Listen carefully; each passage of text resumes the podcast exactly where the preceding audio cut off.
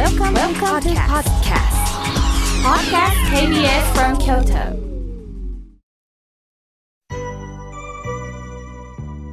さあ、えー皆様方からもたくさんのメール、お手紙、そしてファックスをいただきました。ご紹介させていただきます。妙慶さん、今年の夏は暑かったですよね。突然の豪雨、そしてずっとずっと強い日差しがもう続きましたよね。お元気でしたか？さ、私は最近誕生日を迎えました。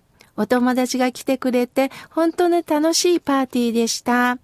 いろんな小物をプレゼントしてもらって本当に嬉しかったんです。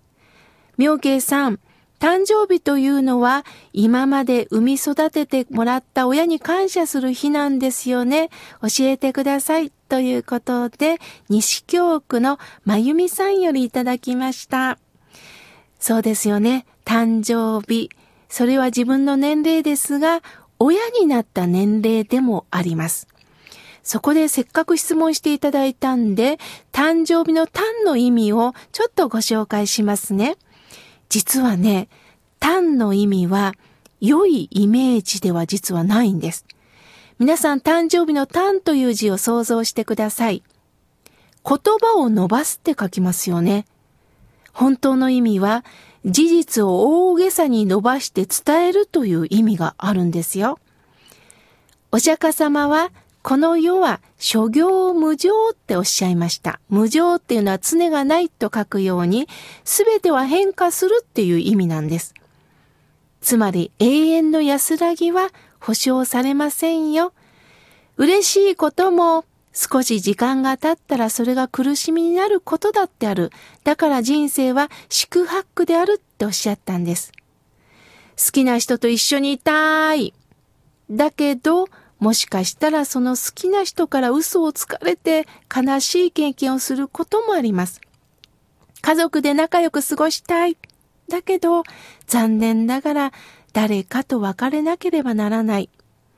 いつまでも若くて生きたい。だけど現実は老いていきます。誕生日おめでとうって言っても、よくね、もう祝う年じゃありませんよって冷ややかにおっしゃる方もいるように、確かに年を重ねたっていう現実もあるんですよね。ただ、マイナス的に見るんではなくって、年を重ねて嫌と言うんではなくて、堂々とその老いを受け入れましょう。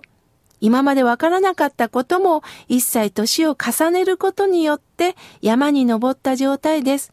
視野が広くなった。今まで見えなかったことも見えてきたな。やっとなんか心に余裕ができたな。過去と自分を見ながら一つずつ視野が広がった自分におめでとうと言えるようになればいいですよね。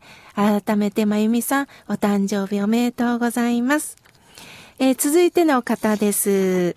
えーラジオネーム、無変さんよりいただきました。えー滋賀県からです。土曜日の朝になるととっっても楽しく聞いてますよ。妙慶さんの声を聞くとほっこりします。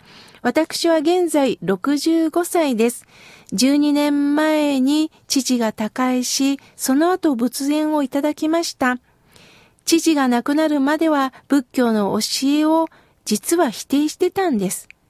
だけど父に導かれるように現在は所属時の責任役員をさせていただいております。しかし、ここから少し私悩むんです。なかなか住職さんと向き合えません。残念ながら住職さんのお仕事になかなか理解ができないんです。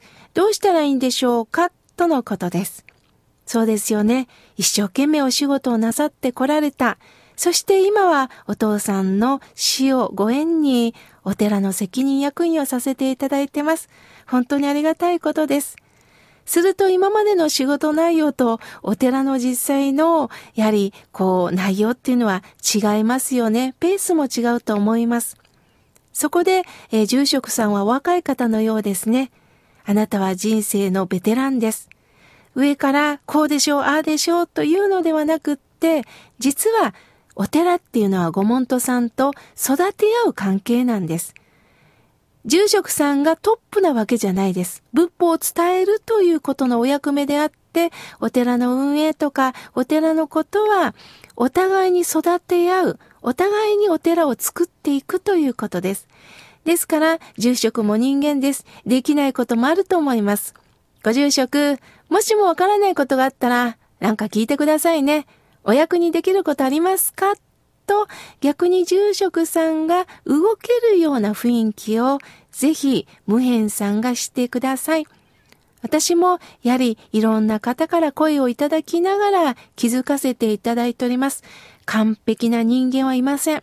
親鸞上人は煩悩具足の凡夫、凡夫のまま救われるとおっしゃいました。共に歩んでまいりましょう。ありがとうございます。さあ、続いての、えー、メールをご紹介させていただきます。ポンちゃんよりいただきました。妙慶さん、心が笑顔になるラジオ素敵なタイトルですよね。私は職場の人間関係に疲れています。同じパート仲間からポーンと強いことを言われて耐え難い気持ちになります。そんな時どうしたらいいですか？とのことです。そうですよね。仕事をしてピリピリしてる中で、さらに強い言葉を言われると辛いですよね。そこで仕事上の注意とプライベートを分けたらいいんです。仕事の上では納得する言葉はしっかりと聞いていきましょう。なぜならば自分の上達のためと思ってください。そして仕事を離れた中でこの言葉きついな、この人の言い方は嫌だなと思った時には、それはもう受け流しましょう。仕事上はきっちりと仕事の会話をしたらいいんです。あとは、プライベートでは気の合う仲間とゆったりする時間を持てたらいい。そういう意味では割り切って付き合うしかないと思っております。また、どうぞメールをくださいね。さあ、続いての方です。えー、妙慶さん、私は母の初盆を無事に済ませました。亡くなった両親のおかげで疎遠だった兄弟とも実はよりが戻ってきました。こうしてお参りをするというのは先祖供養なんですよね、とのこと、えー、やっちゃんさんよりいただきました。そうですね。先祖供養っていうとね、何か生きてるものが亡き人に対してお参りをしてるという一方通行に聞こえますが、一方通行じゃないんですよ。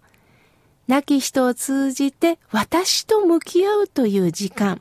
それが亡き人が生きてる時にどうか充実した人生を送ってくれと願われております。